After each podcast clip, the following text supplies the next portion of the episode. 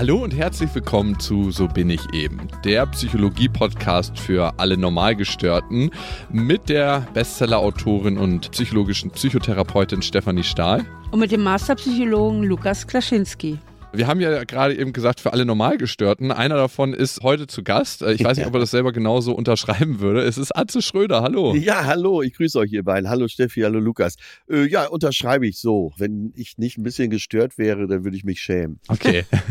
ähm, du warst ja schon mal bei Steffi zu Gast im Podcast Stahl, aber herzlich. Und ihr habt das ist richtig. Das hat mein Leben verändert. Nein, wirklich? Natürlich. Bis dahin dachte ich immer, Harmonie wäre was Gutes. genau darüber wollen wir auch reden. Du hattest damals ja ziemlich gute Vorsätze, ein paar Dinge anders zu machen Ja. äh, nach dem Gespräch. Darf ich mal nachfragen, was daraus geworden ist? Also ich habe das äh, zum Anlass genommen, noch mehr drüber nachzudenken, äh, was verschweige ich, was lasse ich weg. Es war ja nicht so, dass ich aufgrund meiner Harmoniesucht Dinge falsch erzählt habe, nur ich habe sie entweder beschönigt oder weggelassen. Und das habe ich dann in der Folge auch gestern noch mit meiner Freundin besprochen und das hat uns doch und vor allen Dingen mich sehr weitergebracht. Wunderbar. Das heißt, du hast das dann auch wirklich verändert. Ja, ja, also ich du bist jetzt offener, du bist ehrlicher, du biegst nicht mehr so, so rum. Weil es ging ja bei dir, du wolltest ja nie enttäuschen. genau. nur um am Ende dann ja umso mehr zu enttäuschen. Ja. Lieber am Anfang eine kleine Enttäuschung als hinten raus eine große. Und da bist du jetzt aber, ich sag mal, mutiger geworden, das Kind gleich beim Namen zu nennen. Ja, ja, ja. Ich habe auch das zum Anlass genommen, mit äh, vielen in meiner Umgebung darüber zu sprechen. Unter anderem auch mit Dr. Jörg Bernardi, Doktor der Philosophie. Und er meinte halt, sowas auszuhalten und auch schlechte Laune auszuhalten, ist eben auch ein Stück Freiheit. Und so äh, hat sich das alles seit dem Gespräch mit dir ganz wunderbar zusammengesetzt.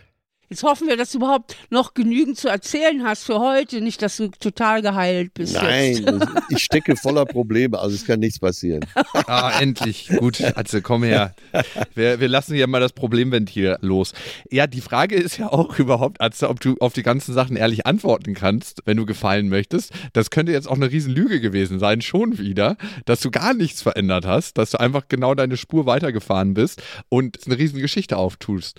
Das passt ja eigentlich zu dem Thema, ne? Wenn man gefallen will, dass du dich da rausfindest. Naja, äh, Geschichtenerzähler, also eben auch der Komiker, ein guter Komiker, äh, wird natürlich am Ende des Tages sagen, eine richtig gute Geschichte muss nicht auch noch stimmen. Ja. Aber in dem Falle würde ich mich ja selber betuppen und da habe ich natürlich auch keinen Bock drauf. Also ich versuche schon weiterzukommen als Mensch und werde das auch wahrscheinlich mit 80 noch versuchen. Woher kommt das? Und glaubst du, das ist ein Prozess, der sich jetzt gerade bei dir in den letzten Jahren vermehrt losgetreten hat? Also ich meine, du hast jetzt eine Biografie rausgebracht, eine Blauäugig, mein Leben als Atze Schröder. Du machst zwei Podcasts, die ja auch viel mit Reflexion zu tun haben. Einmal mit Leon Windscheid, Betreutes Fühlen und dann Zärtliche Cousinen. Da wird ja ganz viel angeschoben in deinem Leben und ist so ein bisschen abseits der Spur von ich bin der Atze Schröder auf der Bühne. Naja, das hängt natürlich auch mit dem Lebensalter zusammen.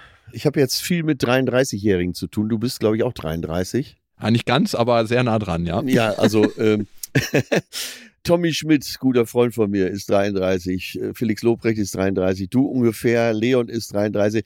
Und ich kann mich dran erinnern, und deswegen klappt das zwischen uns wahrscheinlich auch immer so gut, äh, dass ich in dem Alter auch dachte, ich wäre unbesiegbar und äh, unsterblich. Aber ja, Goethe hat gesagt, mit dem Wissen kommen die Zweifel. Und so ist es nun mal im Leben, dass man, je älter man wird, auch Dinge mal angeht und eben auch bezweifelt. Weißt du, was ich so erstaunlich finde mit deinem Thema, ne, das du hast oder das, an dem du gerade arbeitest, dem gefallen wollen, die, die Berufswahl, ist die, glaubst du, vorprogrammiert gewesen, ein Ja. Stück weit unbewusst, dass du sagst, okay, wenn ich gefallen will, dann suche ich mir die größtmögliche Bühne, wo ich gefallen kann, weil wo muss man mehr gefallen, als wenn man auf der Bühne steht, auf eine ganz sonderliche Art und Weise und trotzdem hast du ja eine Figur entwickelt, die ultra krass aneckt. Naja, eben aber auch über diese Figur, die sich mehr rausnehmen kann, als ich mir privat rausnehme. Andererseits glaube ich, dass jeder, der eine Bühne betritt, und du bist ja meines Wissens nach auch gerne auf einer Bühne, Mhm. das schon so im Hinterkopf hat oder in seinem Mindset, dass er denkt, ich will dir heute gefallen. Und wie ist das, wenn du Kritik bekommst? Also in meinem Berufsleben ist das ganz normal. Also ich kriege HörerInnen-Nachrichten und da denke ich mir so, wow, okay, uiuiui, muss ich Ja. ein schlimmer Mensch sein. Ich weiß nicht, wie das bei dir ist, ob da so manchmal was reingeflattert kommt oder Ich meine, das Netz ist ja voll von irgendwelchen Sachen. Nimmst du dir das zu Herzen oder wie gehst du damit um? Also da stumpft man, glaube ich, so ein bisschen ab. Vor 20 Jahren habe ich es mir noch mehr zu Herzen genommen oder vor 30 Jahren.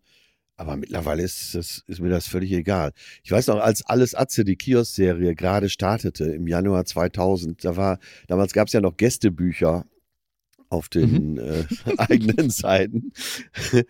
Und der erste Eintrag war, glaube ich, sowas wie, äh, du siehst aus wie ein Pferd, das wiehert und äh, Schauspieler ist wie ein Stein, der irgendwo im Steinbruch rumliegt. Und naja, da habe ich gedacht, ihm hat es wohl nicht ganz so gut gefallen, aber äh, es hat damals ein bisschen an mir genagt. Heute äh, würde ich einfach nur drunter schreiben, du bist ein ganz schlauer. Und wie ist es mit so offiziellen Kritiken? Also wenn mal so ein schlechter Zeitungsbericht kommt oder ja, wie gehst du damit um? Also äh, wenn es um die äh, Medien geht, also jetzt nicht um, ja, um Rückmeldungen von Zuschauern? Ich meine, das kennt ihr beide ja auch. Wenn derjenige, der die Kritik geschrieben hat, so auf den Punkt ist und irgendwas erwischt hat, wo du selber schon dachtest, naja, hm, hoffentlich merkt es keiner, dann äh, ficht mich das natürlich auch an. Das ist klar. Ich habe mal das war auch noch während alles Atze. Ich hatte den einzig freien Tag in dreieinhalb Monaten, bin äh, morgens zum Italiener frühstücken gegangen und saß da schön mit der Süddeutschen und äh, einen schönen Espresso und schlag die Seite 3 auf und da stand ganz fett Atze nervt oben drüber. oh, leck. Und, und, dann hatte Hans Hoffen äh, Artikel geschrieben, der es aber auf den Punkt brachte. Zu der Zeit, das muss so 2002, 2003 gewesen sein, war ich wirklich in jeder Sendung. Ich habe alles mitgenommen und habe gedacht, naja, in ein, zwei Jahren ist die Karriere eh zu Ende. War wirklich überall.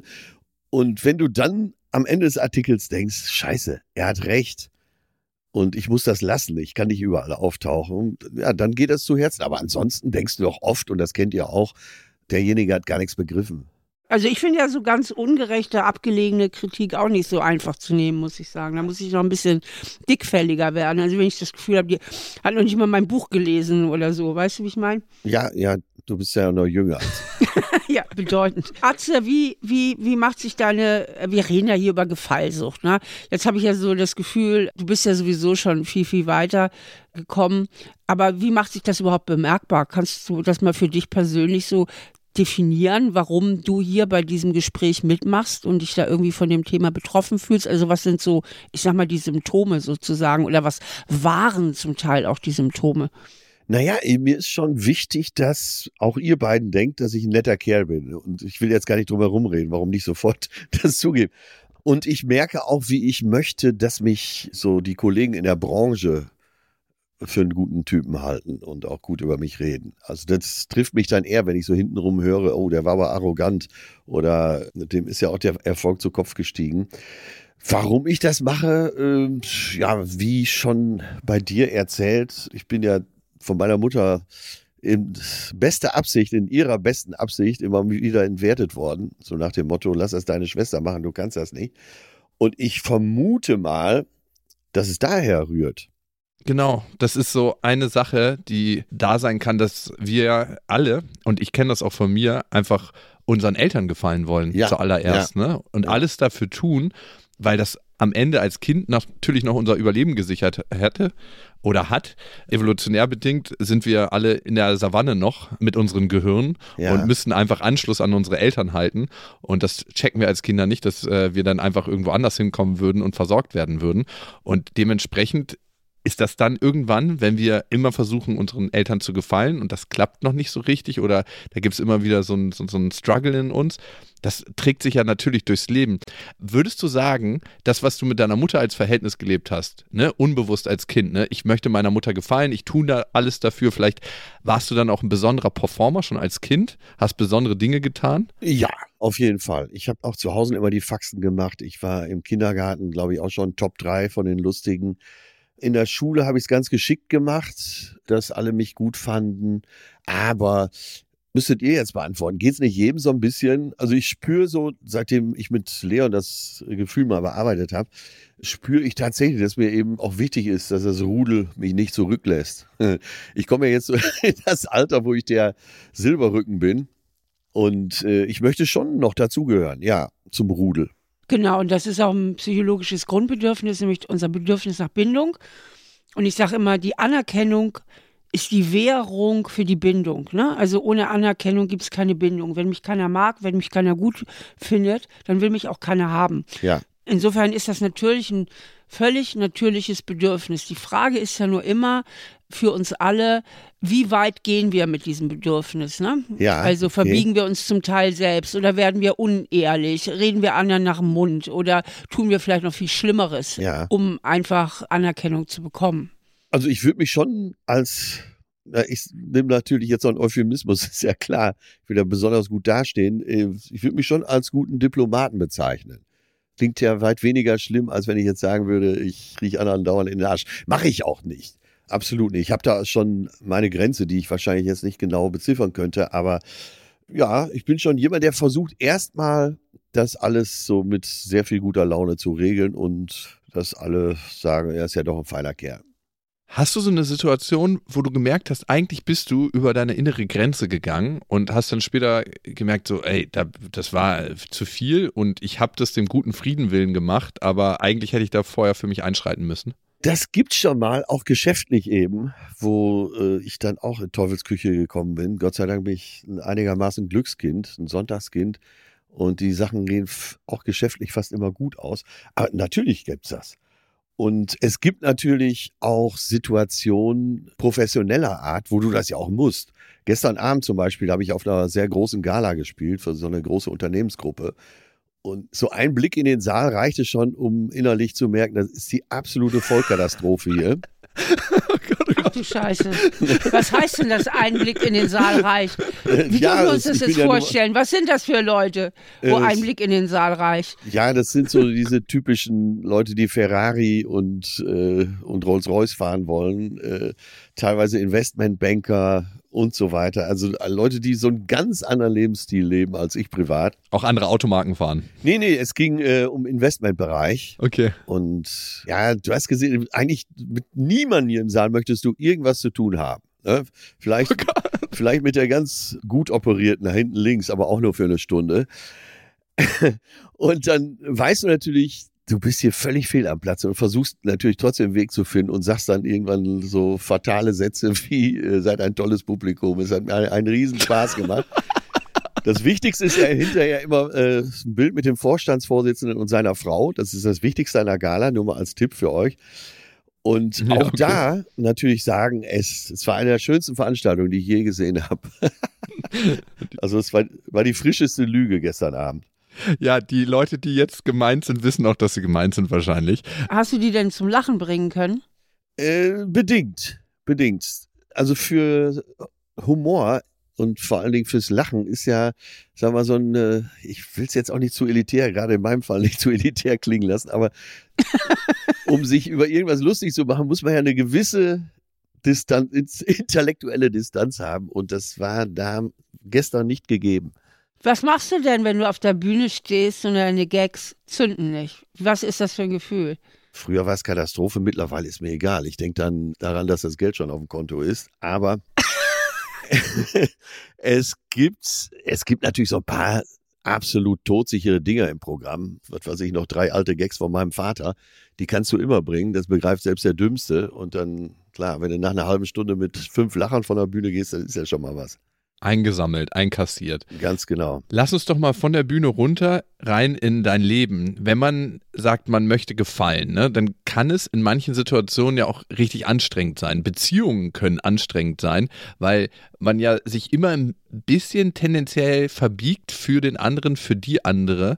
Stellst du das fest? Weil das ist manchmal was, ich will ja natürlich auch gefallen. Ich glaube, Atze, dass jeder, der in den Medien arbeitet, Ja. ganz vorne Ja. einfach gefallen will. Das, das verbindet uns alle. Ja. Also alle sind ein bisschen krank, wenn man da mal ein bisschen tiefer reingeht. Ja. Und alle wollen gefallen. Also ich habe fast noch niemanden getroffen, vielleicht irgendwo im hintersten Kämmerchen bei den öffentlich-rechtlichen, wo ich das nicht unterschreiben würde. Aber sonst, jetzt ist die Frage, macht das Beziehungen manchmal bei dir ein bisschen anstrengend, weil du ja über kurz oder lang dann trotzdem für dich einstehen musst oder dich wegducken musst? Ja, also das ist ja ein sehr komplexes Thema, würde ich sagen. Wo fangen wir an? Ich würde äh, Steffi jetzt mal fragen, weil die ist ja nun wirklich nicht bekannt dafür, anderen Leuten nach dem Mund zu reden. Steffi, würdest du das auch so sehen? Ja, das, doch, das stimmt, doch, ja, das stimmt. So, zurück zu dir. Ich, Und trotzdem, äh, und trotzdem gibt's ja Situationen, Steff, wo du eben auch, sagen wir mal, des äh, Friedens im Raum willen vielleicht dir innerlich aufs Maul haust, oder? Richtig. Richtig, es gibt Situationen, äh, wo ich denke, das ist jetzt einfach, äh, das muss jetzt nicht sein. Ich meine, das ist ja auch mal so eine Abwägung, wie wichtig nimmt man sich selbst, ja. Also da, wo ich gefragt bin oder da, wo ich mit jemandem direkt am Reden bin, bin ich schon ziemlich authentisch, würde ich sagen. Und ich sage auch, was ich denke. Aber äh, das ist auch nicht immer angemessen. Ne? Also das muss man auch mal so sagen. Ich meine, meine Meinung ist sowieso nicht immer gefragt. Und, und manchmal mache ich es auch um des lieben Friedenwillens. Natürlich auch äh, manchmal in geschäftlichen Beziehungen. Und im Übrigen ist ja auch immer so eine Frage, wenn man komplett zu seiner Meinung steht, wie viel Gegenwind kann man aushalten? Das ist ja auch noch die Frage. Ich hatte neulich mal eine Veranstaltung, da habe ich sehr klar Stellung bezogen zur Unterbringung von Kindern in Kitas, wenn das, das eben aus der Bindungsforschung eben einfach nicht so früh sein sollte. Und wenn da jetzt alle gegen mich gewesen wären, es waren alles junge Frauen, das hätte mir dann schon zu schaffen gemacht, obwohl ich weiß, dass ich auf der richtigen Seite stehe. Weißt du, das musst du dann ja aber auch noch aushalten. Ja. Gott sei Dank haben ja sehr viele, ähm, waren dann längst nicht alle gegen mich. Ein, zwei waren natürlich schon ein bisschen echauffiert oder beleidigt. Das war es dann aber auch noch. Aber da habe ich noch gedacht, weil das war so eine Veranstaltung. So, Steffi was ist jetzt, wenn jetzt alle gegen dich sind, ja? Weil die Veranstaltung ging ja auch noch weiter. Das muss man sich ja auch überlegen, ne? Ja. Lukas, wie ist es denn bei dir? Hältst du sowas aus? Also, ich habe natürlich aus einem eigenen Motiv dir diese persönliche Frage gestellt. Ja. Also Kritik von außen, je fremder die Person, desto leichter fällt mir das, die zu nehmen, weil ja, ich merke ja. ganz, ganz oft, in der Kritik, das hat gar nicht so viel mit mir zu tun, sondern ganz viel auch mit der eigenen Person. Also zumindest sage ich mir das, um meinen eigenen Selbstwert zu stabilisieren. Ja. Und zu dieser Ferrari Rolls-Royce Veranstaltung, genau das wäre auch für mich eine innere äh, Taktik gewesen. Jetzt nicht unbedingt mein Kontostand, äh, das ist auch schön, wenn man dafür einigermaßen gut bezahlt wird, davon gehe ich aus, wenn du so eine Veranstaltung machst, sondern auch, hey, es ist automatisch, dass die Leute vielleicht nicht ganz so gut über bestimmte Sachen lachen können. Entweder identifizieren sie sich nicht damit oder oder sie identifizieren sich sehr, sehr stark mit dem, was sie geschaffen haben und können schwerer abstrahieren und können deshalb auch weniger gut mit Humor umgehen und lachen. Und deswegen lachen die jetzt gerade nicht über mich. Und ich habe es halt in Beziehung ganz stark, dass ich halt gefallen will. Ja. Und deswegen äh, gerate ich da auch immer wieder ins Schlingern. Ne? Also wenn die Frau zum Beispiel mich fragt, hey, hast du Lust, heute Abend jetzt was zu machen? Und ich merke eigentlich innerlich so, oh, puh, eigentlich hatte ich eine richtig krass stressige Woche, habe ich gar nicht so ganz, ganz krass Bock drauf, aber macht das dann manchmal und dann wird es natürlich auch nicht so richtig schön, ja, ja. weil ich eigentlich über meine eigenen Grenzen gegangen bin. Oder, hey, wollen wir da und da in den Urlaub hinfahren? Ich bin da viel, viel besser geworden und merke einfach, dass ich da besser für mich einstehen kann. Aber das ist auch eine Sache, die bei mir aus der Kindheit kommt, mit, äh, in der Beziehung zu meiner Mutter. Die hat zwar nie gesagt, ey, du schaffst das nicht, aber die hat immer gesagt, ich schaff das nicht und dann musste ich das erledigen. Ja. Und von daher musste ich da in irgendeiner Weise oder wollte ich auch immer gefallen. Wie ist denn das bei zwischenmenschlichen Beziehungen mit dir? Also stellst du das fest, dass es da manchmal anstrengend wird? Ja, von bis. Ich bin gerade zu Gast bei meinem besten und ältesten Freund und der knallt wirklich jedem seine Meinung von Latz und sei sie noch so sperrig. Schon sein Konzept eigentlich, dass er überall reinkommt und erstmal alles kritisiert, was er gerade zu sehen bekommt. Das klingt aber auch anstrengend. Ja, aber zusammen sind wir wunderbar. Und jetzt sitzen wir so wie heute Nacht, äh, als ich von der Gala kam, sitzen wir am Tisch und trinken noch ein Bierchen zusammen, vorm zu Bett gehen. Und er knallt schon wieder drauf los und ich äh, komme dann mit meinem diplomatischen äh, Schiffchen und versuche da jeder Stromschnelle auszuweichen.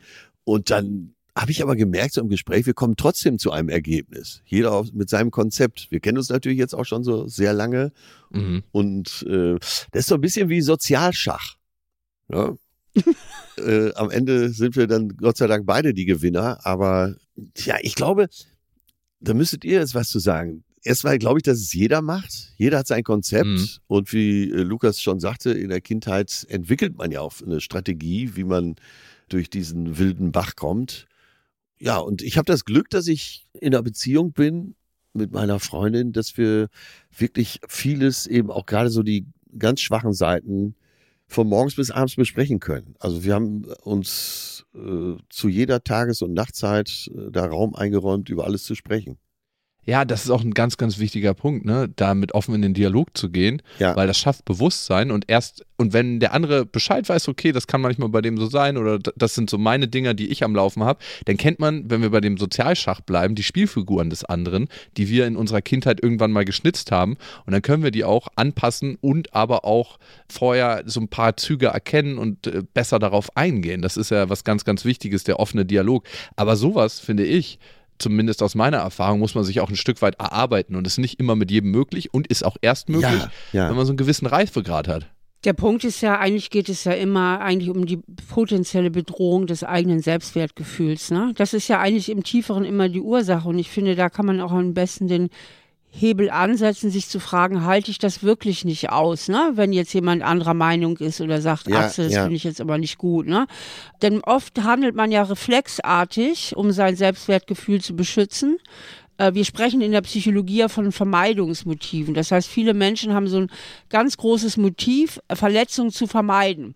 Die haben nicht so viele Annäherungsziele, sie wollen einfach nur vermeiden, indem sie alles dafür tun, um nicht kritisiert zu werden, um nicht abgelehnt zu werden, um nicht. Und damit kommst du ja nie ans Ende, denn kaum hast du eine potenzielle Verletzung abgewehrt, lauert ja schon wieder die nächste. Ja, ja, Ne? und, ja. und ich denke, ich finde immer, je mehr man sich diese Zusammenhänge bewusst macht, desto leichter kann man auch mal zu neuen Entscheidungen kommen und sich fragen, ist das jetzt wirklich so wichtig oder könnte ich dieser Kritik jetzt wirklich nicht standhalten und so weiter? Oder ist das jetzt wirklich so schlimm für den anderen, wenn ich mal ein bisschen ehrlicher meine Meinung formuliere? Weil oft ist es ja so, ähm, dass der andere weiß dann ja auch viel mehr, woran er mit einem ist. Ich wollte das gerade nochmal bestätigen und das hat mir diese Therapiestunde mit dir ja auch mitgegeben.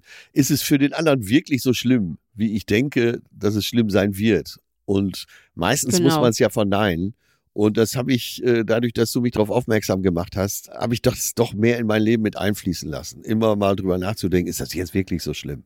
Und da habe ich noch mal eine Frage, weil ich finde diese Situation so interessant, wo du da bei dieser Gala warst, äh, in diesem Banking-Bereich. Wenn du mal äh, genau in dich hineinspürst, im Grunde hast du dein Publikum ja auch, ich sage es jetzt mal so, im, im Voraus ein bisschen abgewertet. Ne? Also nach dem Motto, was sitzen denn da wieder für Pappnasen, ja? Wenn du mal ganz tief in dich reinhorchst, war da vielleicht als Motivation die Angst, die werten mich ab und bevor die mich abwerten, werte ich die schon mal ab? Also war da so eine kleine Angst vor Ablehnung auch im Hintergrund, dass du vielleicht bei denen nicht so gut ankommst? Äh, nee, das habe ich Gott sei Dank nicht. Ich komme ja selber aus einer Musikerfamilie und ich habe eher immer so dieses Gefühl, dann, da kommt so der Sportsmann in mir durch. Ihr seid zwar blöd, aber ich packe euch trotzdem. Ja, aber trotzdem, da lauert ja schon so ein bisschen so ein Zweifel. Ja, aber es gibt ja. Du hättest ja auch sagen können, das sind ja auch alles nette Menschen und die sind halt im ganz anderen Bereich und die sind schick angezogen. Also deswegen müssen die ja nicht alle, weißt du, wie ich meine? Ja, ich weiß, wie du meinst, aber ich bin ja nicht der Dalai Lama. Äh, ich will auch Leute auch scheiße. Okay. Ich will auch Leute scheiße finden können. Okay. Bi- Bin ich bei dir, darf auch mal sein. Ich finde es trotzdem interessant, was Steffi da fragt und sagt, weil ich merke das auch manchmal bei mir, dass wenn jemand richtig hart ist mit mir, dass ich dann eher dazu tendiere zu sagen, was bist du denn für ein Fuzzi und was willst du mir eigentlich sagen, als zu sagen, ah ja, du bist auch einfach ein netter Mensch und ja, okay, dann sagst du das halt. Also diese, diese Abwertungsnummer kenne ich bei mir, dass das manchmal passiert. Ja, häufig wehrt man ja reflexhaft ab, wo man einen Angriff fürchtet, ne? Ja, also, und ja. deswegen haben ja oft Menschen, die ein schlechtes Selbstwertgefühl haben, ist ja nicht selten so, dass sie viel öfter im Abwertungsmodus sind als Menschen, die ein gutes Selbstwertgefühl Ah, okay, haben. Weil die sich halt viel schneller bedroht fühlen. Ne? Man, Unterlegenheit macht ja aggressiv. Ne? Ja, Unterlegenheitsgefühle machen aggressiv. Das ist ein ganz normales Phänomen. Und deswegen geht man leicht, und jeder Mensch kennt das, weil Selbstwertgefühl ist ja auch nichts total Stabiles. Jeder Mensch kennt ja Situationen, wo der Selbstwert mal unten ist oder wo man Ja. eine schlechte Phase hat. Tagesform. Genau, Tagesform und so weiter. Und die Tendenz zu sagen, das sind sowieso alles nur Idioten, ist natürlich immer größer, wenn man gerade selber äh, sich angreifbarer fühlt, als wenn man sich auf Augenhöhe fühlt. Nein, also, aber äh, da bin ich tatsächlich fast das Gegenteil. Also manche sagen schon, ja, Atzes Meinung ist dazu schon fast unrelevant, der findet ja eh jeden nett. Also wir haben äh, hier so einen, in Münster so einen wunderbaren Stammtisch. Letztens hatten wir jemanden zu Gast und dann, als der nachts ging, so aus der letzten Kneipe, in der wir noch waren, habe ich den noch zur Tür gebracht und als ich wiederkam, hat der ganze Stammtisch schon gesagt, nein, Atze, er wird nicht Mitglied. aber er war doch so, aber er war doch so nett. Ja, trotzdem.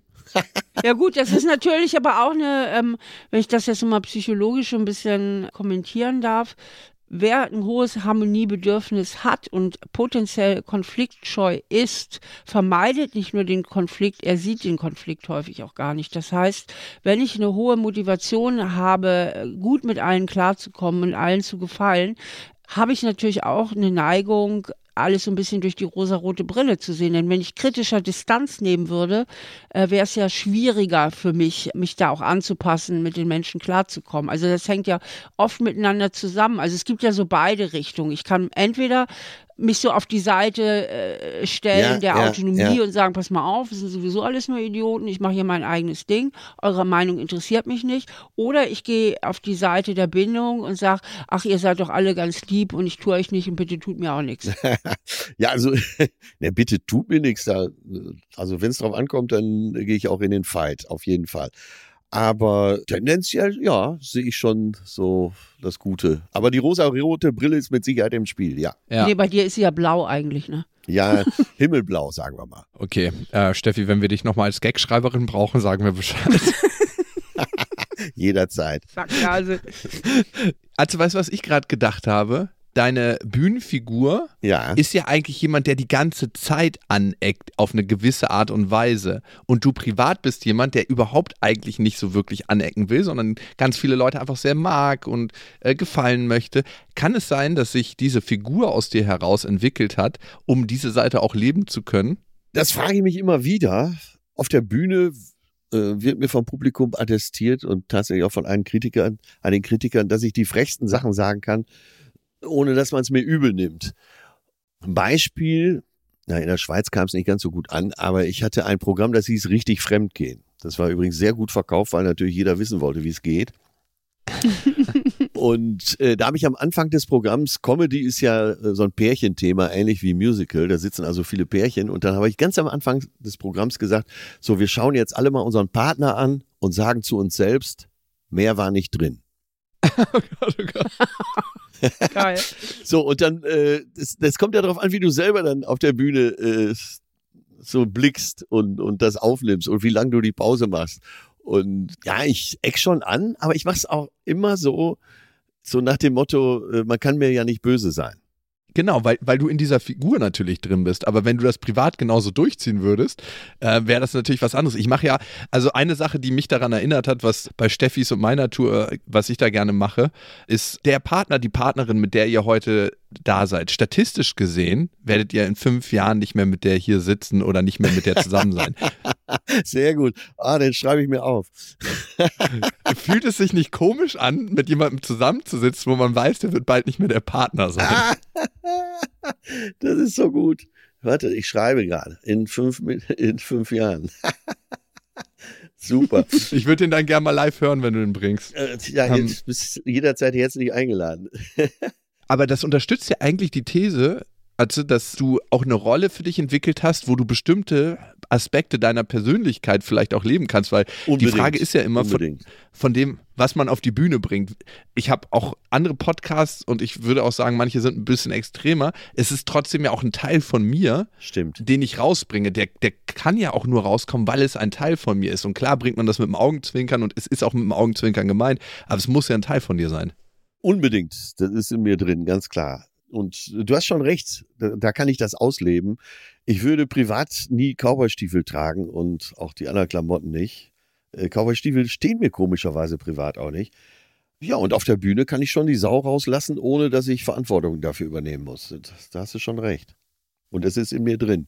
Atte, du als Comedian, ist Lachen für dich so wie Benzin, dass innerlich in, in dir immer ein Feuer brennt und sobald jemand lacht, dass du eigentlich merkst, okay, äh, das Feuer muss noch stärker brennen, sch, äh, schütt noch was nach, schütt noch was nach. Ja, schon. Das weiß ich aber genau, wo ich es her habe, von meinem Vater. Der hat mit 87 selbst Heiligabend am Tisch gesessen und wenn äh, irgendjemand von gerade von den jüngeren Frauen so ein bisschen gegiggelt hat, dann lief mein Alter mit 87 nochmal zur Hochform auf. da wurde er nochmal lebendig. Man sagt ja auch über Humor ist der Rettungsring im Leben. Wir hatten ja vorhin darüber gesprochen, dass wir mit Hilfe von Humor auch uns selber nicht zu ernst nehmen, ein Stück weit dissoziieren im positiven Ja, Sinne, ja. das heißt eine Beobachterperspektive einnehmen können. würdest du auch sagen, in deinem Leben hat dir Humor dabei geholfen, in manchen kritischen Situationen emotional besser klarzukommen. Ich mache dir mal ein Beispiel. Ich bin in relativ herausfordernden Situationen manchmal gewesen in meinem Leben. Ne? Ich bin bei den Zeugen Jehovas sozialisiert worden, den ganzen Teil meines Lebens und da äh, war es super, super streng und innerlich mhm. hat, hat sich da so ein Humor in mir entwickelt, der mich immer wieder rauskatapultiert hat aus diesen Situationen, die eigentlich waren wie eine Zwangsjacke für mich und meine Entwicklung. Hast du sowas auch gehabt? Mit Sicherheit. Und das können wir ja überall immer beobachten. Gerade teilweise, wenn die Situationen lebensbedrohlich werden. Auch in den KZs gab es ja äh, einen speziellen Humor. Äh, ich hoffe, ich bin jetzt nicht mhm. zu weit gegangen, aber es war ja eben so. Und es äh, haben ja auch einige Filme schon behandelt, unter anderem äh, Der Pianist. Natürlich gab es das. Ich werde jetzt mal wieder ganz groß, kleiner habe ich es nicht. Nietzsche hat gesagt, wir haben die Kunst, um nicht an der Wahrheit zu sterben. Und ich würde das natürlich auf mich abwandeln. Ich habe die Comedy, um nicht an der Wahrheit zu sterben. Ich finde es richtig schön zu sehen, wie einen das Leben schleift und wie manche Situationen, die vielleicht manchmal unangenehm waren im Aufwachsen, auch was Großartiges hervorbringen können. So eine ganz besondere Qualität. Und das haben wir ganz oft in den Künsten. Ja. Dass be bestimmter Kesseldruck halt diese Kunstdiamanten ja, formt, ja bestimmte Charaktere, die genau etwas rauslassen, was in jedem von uns steckt, sonst würde es ja auch keinen Anklang finden. Also bestimmte Formen der Musik, die bestimmte Emotionen ja. auslösen, bestimmte Formen der Comedy, die Witze machen, die man sich vielleicht nicht trauen würde, aber die jeder so ein bisschen vielleicht in sich trägt. Nicht jeder, jeder, ne? nicht jeder kann über jeden Comedian lachen, aber ja. trotzdem gibt es ein Publikum und das finde ich so spannend, woher das kommt, wie der Weg ist und äh, wie man heute darauf guckt. Ja, das stimmt schon. Gerade, wie du schon sagst, bei bestimmten Künsten, naja, aber wahrscheinlich sogar insgesamt, auch bildende Künstler, da hast du doch oft sehr an sich zweifelnde Menschen dahinter stehen. Und bei Schauspielern, jetzt habe ich sieben Jahre Serie gemacht, das heißt, wir hatten viele Gastrollen. Und bei den meisten hast du gedacht, bei dir hat die Schauspielschule die Psychiatrie erspart oder zumindest verzögert. Und das war eigentlich durchgängig zu beobachten. Ja, ich höre das immer wieder. Ich kenne leider persönlich nicht so viele Schauspieler und Schauspielerinnen, aber das finde ich ein spannendes Thema. Aber ich würde gerne noch mal zum Abschluss noch mal zu unserem Thema Gefallsucht eine Frage stellen. Und zwar, Atze, du selbst hast dich ja so ein bisschen auf den Weg begeben, zu sagen, ich passe da jetzt ein bisschen mehr auf mich auf und sieh zu, dass ich da nicht Sachen mache, nur um zu gefallen. Welchen Tipp hättest du denn so auf Tasche? Was hat dir denn besonders geholfen oder was hilft dir selbst besonders, wenn du dich ertappst, dass du vielleicht gerade Ja sagen willst, obwohl du Nein meinst? Hast du da einen äh, Tipp für unsere Hörerinnen und Hörer? Ja, eben diesen Tipp, den ich eben schon gesagt habe und äh, den ich mit dir rausgearbeitet habe, dass man sich überlegt, wäre es jetzt wirklich so schlimm? Mhm. Das ist, glaube ich, der, der richtige Gedanke in so einem Moment. Okay. Wäre es jetzt wirklich so schlimm, wenn ich jetzt einfach mal hier ganz knallhart die Karten auf den Tisch lege? Und meistens kommt man zu dem Schluss, nee, so schlimm ist es gar nicht. Genau. Und die Frage ist ja auch immer, das finde ich schon witzig, vom Denken her, dass du sagst, knallhart die Karten auf den Tisch legen. Du kannst sie ja auch ganz sanft ausspielen. Es sind immer noch dieselben Karten. Also, dass wenn man selbst so das Gefühl hat, irgendwie, ich, ich muss gefallen, dass man immer denkt, das wäre so knallhart, wenn man mal was anderes tut. Aber man kann das, ich sage ja immer, es geht ja keine Information ver verloren, wenn man etwas freundlich sagt. Ja, ja. Aber dieses Bild passt eigentlich zu jemandem auch, der tendenziell eher ein bisschen Angst hat, so offen zu sein, ne? Weil dann ja, ja knallhart ist dann schon in deiner Vorstellung, wäre es so knallhart, aber es muss ja gar nicht so sein. Nee, also. Kann ja einfach ein ganz netter Austausch sein.